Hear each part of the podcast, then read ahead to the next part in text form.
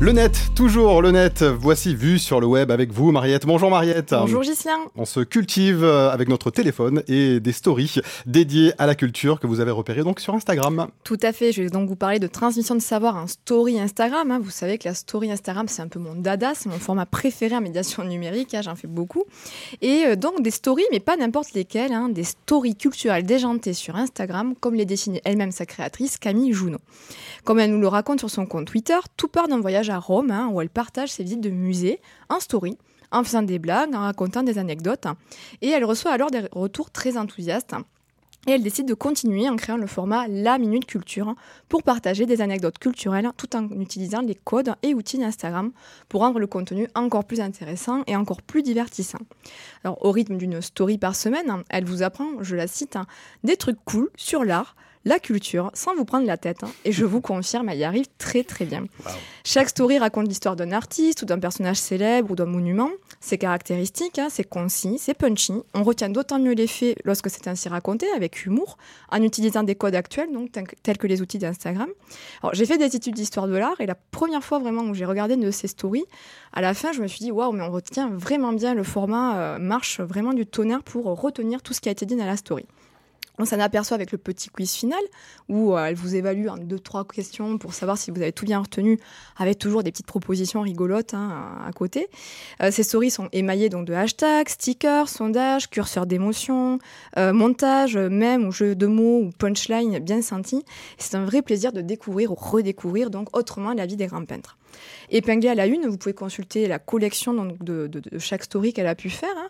et chacune est nommée en rapport donc, du, peintre. Hein. Donc euh, Michel-Ange, par exemple, c'est un slasher, c'est-à-dire que c'est un artiste multifonction, dessinateur, peintre, poète, sculpteur, architecte, etc. Caravage, hein, c'est le bad boy de la bande. Est-ce que ce serait votre peintre préféré par hasard? Vous m'avez percé à jour, c'est mon peintre préféré. Donc c'est le bad boy de la bande. Hein. Elle nous évoque entre autres sa vie rocambolesque de fêtard avec une photo de ah. Bernard de la Villardière et la mention alcool, courtisane et jeux d'argent. Rendez-vous dimanche dans le dessous-salle du Caravage. Et ça, c'est votre journaliste préféré ou pas? Et donc, euh, elle nous explique les caractéristiques de, sa peinture, bien évidemment. Euh, pour Notre-Dame de Paris, elle l'intitule donc Belle, comme la célèbre chanson que je ne vous euh, murmurerai pas. Merci. Cette story commence, elle commence d'ailleurs par la phrase cœur avec les doigts, mais cœur comme le cœur de l'Église. Hein, cette partie de l'Église, j'adore. Elle reprend vraiment les codes de la génération Insta, de la culture pop, pour expliquer des choses passionnantes. Hein. Je ne vous cache pas que je me bidonne souvent en visionnant ces stories. donc avec Notre-Dame de Paris, elle explique notamment ce qu'est le gothique. Hein.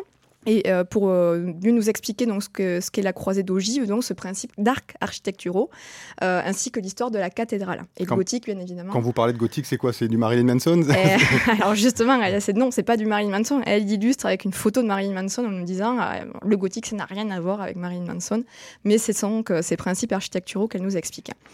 pour Jacques-Louis David, par exemple, le célèbre peintre du, Sacre de Napoléon, hein, que tout le monde a vu dans ses livres d'histoire, n'est-ce pas?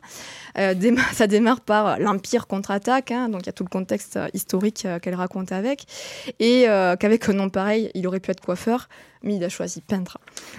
c'est rigolo. Bon, bref, vous l'aurez compris, enfin, je suis assez fan. Là, je pourrais vous en citer des dizaines, mais je ne vous dévoile pas tout. C'est parfaitement réussi, bourré d'humour, toujours hautement instructif, bien sûr documenté avec sérieux. La story finale nous, nous, renseigne toujours sur euh, toute la bibliographie consultée euh, pour euh, enrichir les contenus de la story. Et c'est une transmission de savoir grâce à un nouveau mode de partage via un réseau social, comme je les aime. Hein. Je vous invite fortement donc à suivre la Mine Culture si vous ne le faites pas déjà. Laurent Gislain, je vous défie sur le quiz Van Gogh elle est imbattable, donc vous y allez vous Laurent, moi j'y vais pas. Hein. J'ai pas révisé mes fiches, hein, je suis désolé.